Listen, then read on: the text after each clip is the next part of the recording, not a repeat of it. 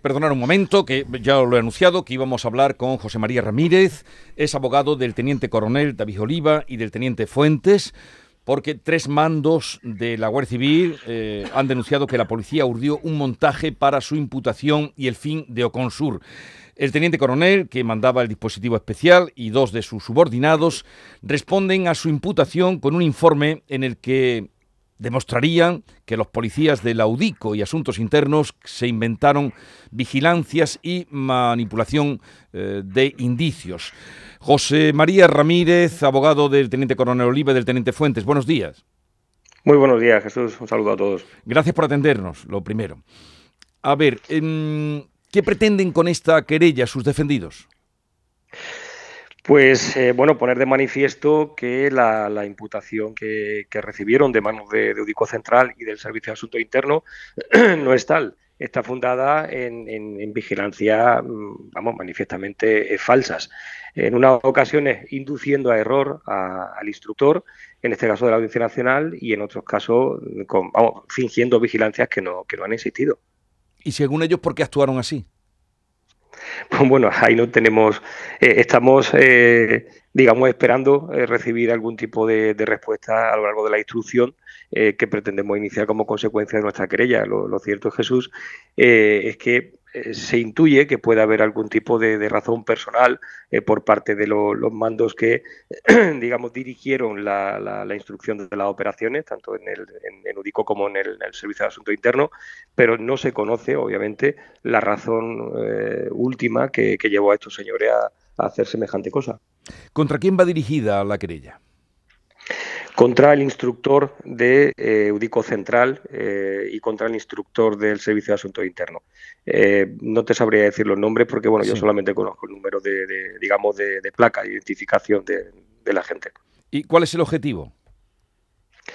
Pues bueno, principalmente demostrar que, bueno, lo que ocurrió aquí, Jesús, es que inicialmente eh, tanto Asuntos Internos como, como UDICO eh, presentó un informe en la Audiencia Nacional denunciando la colaboración de estos dos mandos con, eh, con el narcotráfico.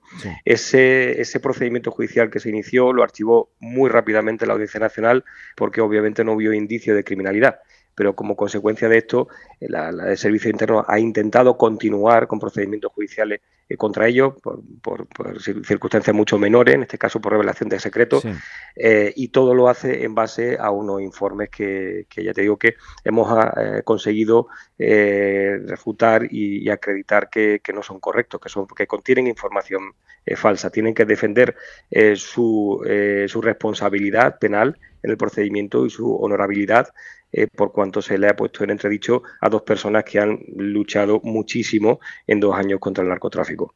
Bueno, ¿por qué se presenta la querella en Algeciras si es la UDICO central la querellada? Pues bueno, inicialmente nosotros estamos valorando el tema de la competencia territorial, donde se supone que se practicaron las vigilancias, esas vigilancias que contienen información falsa, eh, fue en Tarifa y en Bolonia, y esa es el primera, la primera determinación eh, que se tuvo por parte de, digamos, de, nuestro equipo. Eh, el segundo planteamiento que estamos haciendo es para el caso eh, de que, eh, o sea, el segundo planteamiento que tenemos, perdón, es eh, determinar que la competencia territorial pudiera estar en Madrid como consecuencia de que esos informes se incorporan al tráfico jurídico en, la Audiencia Nacional. Entonces, cabe la posibilidad de que ampliemos el, asunto, la, pues, como te digo, por competencia territorial en Madrid. Bueno, como usted ha Pero insisto, perdón, que las vigilancias cuya falsedad se, se determina, o sea, se alega, eh, se supone que se practican en, Tarifa y en Polonia. Usted lo ha explicado que la audiencia archiva lo más grave y que pasa a, Parla eh, la acusación mm, contra ellos de revelación de secreto. Sí. Eh, en este caso, el caso de Parla, llamémosle así, ¿hay más partes personadas como acusación o como defensa? Como, como acusación solamente el Ministerio Público. Eh, en la defensa ah, son tres los, digamos, los, investigados, eh, las tres personas, los dos mandos y, otro tercero que eh, se incorporó a CON y procedía del Servicio de Asuntos Internos. y que bueno, se supone que son los que han cometido ese delito de revelación de secreto, que, no es que se revelara una, causa secreta, sino que lo que se denuncia es que el teniente coronel, cuando tuvo conocimiento eh, de, la existencia de esta investigación, pues preguntara a los mandos, incluso por escrito y a sus mandos, a, sus superiores, de, oye, ¿qué está pasando? ¿Por qué me están investigando a mí si eh, cualquier cosa que vayan a decir no va a ser cierto? Yo estoy limpio. Entonces, realmente lo que están denunciando no es que hayan revelado un secreto a, narcotraficantes o a cualquier delincuente, sino que el propio mando esté intentando eh, poner de manifiesto a sus superiores que, oye, que, se me está investigando y por qué. Mm, ¿Qué hace ahora su defendido? Bueno, son dos, el teniente coronel Oliva y el teniente Fuentes. Mm, eh, ¿Están trabajando? Están trabajando. Están trabajando, están eh, en el ejercicio de sus funciones, están prestando servicio y están respondiendo a, digamos, a su compromiso con, el Estado. Lo están haciendo de la misma manera que lo hacían antes. ¿Su cliente tenía alguna vinculación con algún narcotraficante o amistad que diera pie a esa investigación iniciada por asuntos internos? En absoluto. Los dos eh, investigados iniciales son de la zona, son de, de, eh, bueno, de la zona de Algeciras, Tarifa, eh, nacieron allí, se criaron allí y, aunque hayan estado viajando por razón de, su trabajo, pero son de la zona. En consecuencia, son, conocen a todo el mundo, pero de ahí a tener vinculación eh, familiar o, directa con, con, clanes, como, como se ha intentado decir, eso es absurdo. Sí, porque como se hablaba, le relacionaban de, amistad, tal vez, como usted ha dicho, son de la zona, son eh, es un pueblo, con el clan de los Ariza no había ninguna, ninguno de los dos, tenía uno, de proximidad, de, vecindad. Uno de los mandos coincidió en el colegio y en, consecuencia desde entonces conoce a una persona que se asocia al clan y que no tiene absolutamente ninguna vinculación ni tiene ningún antecedente penal relacionado con absolutamente nada, bueno, no lo tiene eh, directamente, ni tiene ningún, eh, ninguna investigación abierta por su pertenencia a organización criminal. Están señalando a un señor que es empresario de la, de la, zona como integrante de un clan, que este señor tendrá obviamente que estudiar el ejercicio de acciones contra, contra ellos porque han manchado su nombre eh, pero que eh, ni tiene, o sea, no tiene absolutamente ninguna relación con el clan de, de los Ariza. Coincide su segundo apellido, que pueda tener familia directa o indirecta, no tengo ni idea. Lo que es cierto es que este señor es empresario de la zona sin ningún tipo de antecedente penal y sin ningún tipo de investigación abierta. Mm, no sé si... Y además, insisto y perdona, que es un señor con el que coincidió, que conoce porque coincidió en el colegio cuando eran pequeños, uno de ellos. es, que si son de la zona es lógico que se conozcan. Em, pero es cierto, bueno, cierto, o le han podido contar eh, sus defendidos que los Ariza iban diciendo que ellos estaban protegidos por la Guardia Civil. Bueno, mm, eso la verdad que es una cuestión que habrá que poner en tela de juicio. Yo no lo conozco. Eh, tampoco sé si ellos han tenido algún tipo de referencia al, respecto.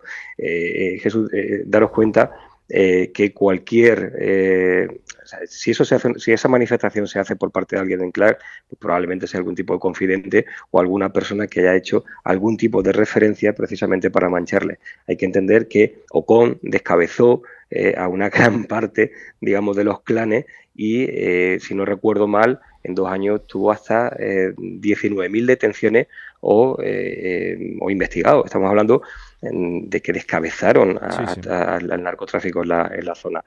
¿Cómo no se va a intentar crear una imagen distorsionada de estos señores si no hemos sido capaces de, eh, digamos, de sacarlo de aquí? Si le pusieron precio a la cabeza del teniente coronel, le pusieron precio de, de 400.000 euros a su cabeza eh, ¿cómo no van a intentar mancharle de alguna manera? Pues, oye, si no he conseguido hacerlo de un modo, voy a ver si eh, intentando eh, perjudicarlo en su, en su imagen y reputación, me lo quito de, algún modo de encima. No se me ocurre otra cosa, Jesús. Eh, también es cierto que esto es una impresión mía y que no tiene nada que ver con información porque yo la desconozco. Pero que también, eh, señor José María Ramírez, estamos hablando con el abogado del teniente coronel Oliva y del teniente Fuentes, mandos de la operación Oconsur, de la que ahora tanto se habla y se reivindica y se valora, y usted lo, lo, hablábamos hace un momento en el Congreso, en el Senado, en el Parlamento de Andalucía, en los medios. Em, bien, pero por otra parte, eh, tampoco tendría nada de particular que un investigador, usted acaba de dar unos datos asombrosos de, lo que se consiguió con Oconsur, que un investigador pudiera tener algún confidente. Pero eso es, además, es eh, lógico. Es que ese es el trabajo que tienen, una parte del trabajo que tienen los investigadores. Tienen que tener contacto con personas, si no, ¿de dónde van a sacar la información suficiente para llevar adelante sus operaciones? Es que eh, una cosa es que tú tengas eh, contacto, una cosa es que conozcas eh, y otra cosa muy distinta es que, digamos, colabores y des cobertura a, los clanes relacionados con el, con el narcotráfico. Yo no conozco el clan de los Ariza, o sea, no conozco a nadie. las referencias que las tengo, que tengo a consecuencia de este procedimiento, pero que se dedican a eso. entonces, si haces, si, si, desarrollas labor, labor investigadora, tienes necesariamente que tienes contacto directo o indirecto con, ciertas personas, pero eso no quita que tú estés desarrollando tu trabajo correctamente. El que coincida ahora la presentación de esta querella con todo lo que ha surgido después de los sucesos de Barbate del día 9 de febrero, mm, ¿tiene algo que ver? No, no, coincide, no coincide. O sea, coincide, pero no tiene nada que ver. Nosotros, eh, en la defensa, eh, yo estoy en la, defensa desde diciembre, porque yo vengo a posteriori, me he contratado en mi servicio con posterioridad al inicio de, las actuaciones, eh, y eh, la querella es una consecuencia más de la, de la defensa que estamos desarrollando. En Parla nos estamos defendiendo. Esto lo pusimos de manifiesto. Lo que decimos en la querella lo pusimos de manifiesto, no sé si, no sé si el 14 de enero de este año en, en juzgado de instrucción número 5 de Parla. Eh, no recibimos, digamos, la respuesta que esperábamos porque el juez instructor lo que dijo fue, mira, yo entiendo lo que me estás diciendo, entiendo que me estés contando que el origen de la investigación sea fraudulento, en consecuencia que el procedimiento pudiera ser nulo, pero yo no voy a hablar de esto, no me voy a pronunciar. Váyase usted a la Audiencia Nacional, que es de donde procede esto, y ahí haga lo que, lo que, lo que proceda. Y efectivamente, después de, esa resolución, presenté un escrito de reapertura del procedimiento y de, solicitud de nulidad de actuaciones en la Audiencia Nacional, del que todavía no he tenido ningún tipo de respuesta, y la querella ya se estaba preparando. De hecho, es imposible que una querella que, es bastante extensa se pueda preparar en tres cuatro días. Vamos. Eh, mm, vamos, que esto lo, lo que quiero decir, Jesús, es que esto no se ha aprovechado en absoluto eh, ha coincidido, existe una mala coincidencia, pero en absoluto se ha preparado eh, como consecuencia de esto. Escuchándole, eh, señor letrado, me da la impresión, o deduzco, mm, que lo que pretenden sus defendidos es limpiar su imagen. Bueno, y, defenderse defenderse en un procedimiento judicial que está iniciado como consecuencia de informes que nosotros alegamos o fundamos como, como fraudulentos y posteriormente, obviamente, defender su imagen porque ellos, eh, eh, es, curioso, eh, y en una de las conversaciones que mantuve Jesús con, mi, representado, me decía, mira, hay una diferencia entre los buenos y los malos. Los malos se ocultan y nosotros nos geolocalizamos y estamos visibles y estamos haciendo nuestro trabajo con corrección. Entonces, eh, ellos no quieren que como consecuencia de estos informes y de que se haya disuelto Ocon, que, ha coincidido, tampoco saben si, si la disolución de Ocon tuvo o no tuvo que ver con la investigación, aunque es previsible. Ellos obviamente lo que quieren dejar claro es que ellos siguen en la línea de los buenos y que ellos no van a permitir que se manche su, su, imagen asociándola de la manera más burda sencillamente a la colaboración o a la pertenencia a organización criminal relacionada con el narcotráfico. Pudo haber aquí, por lo que le han contado usted, usted es el que está defendiendo y claro, tendrá mucha información, ¿pudo haber aquí algo de celos entre los cuerpos? Vamos, digo, policía, es, lo que se, es, lo que se intuye. Yo no, nadie, ni, ni, yo no puedo hacerlo obviamente, y yo creo que ni tan siquiera ellos, eh, porque no tienen una confirmación de lo, de lo sucedido, pero intuyen que pueda haber algún tipo de celo entre, entre cuerpos. Hay que, eh, pero esto es una presunción, una presunción que pueden tener yo o que puedo tener yo, pero sin, obviamente sin, sin prueba al respecto. Estamos deseando conocer por qué ha sucedido, pero es cierto que el teniente coronel eh, Oliva granjeó muchísimos éxitos profesionales en muy poco tiempo. Eh, vamos, hasta donde recuerdo, eh, según se dice en la, información que, yo leo igual que el resto de los ciudadanos, en dos años consiguió aprensiones superiores a los 18 años anteriores. Es decir, que, es una persona, y además en, el foro se le conoce como una persona extremadamente exigente en, el equipo y, y, bueno, lo que ha hecho, granjear éxitos. Y eso quizá pues pudo levantar ampollas. Pero esto, insisto, es una, eh, una, una presunción, una intuición eh, que se puede tener porque es que si no, ¿de, dónde puede aparecer mm, eh, un informe o unos informes en los que se contienen información que, no es cierta? Es que no deja de ser importante, Jesús, que, que Udico Central dice que se han producido una serie de vigilancias donde manifiestan que está, por ejemplo, el teniente coronel y el teniente con narcos, y ese día, pues a lo mejor el teniente está en Ceuta y el otro, eh, el teniente coronel está en Almería. Eh, es, algo tremendamente burdo. Mm.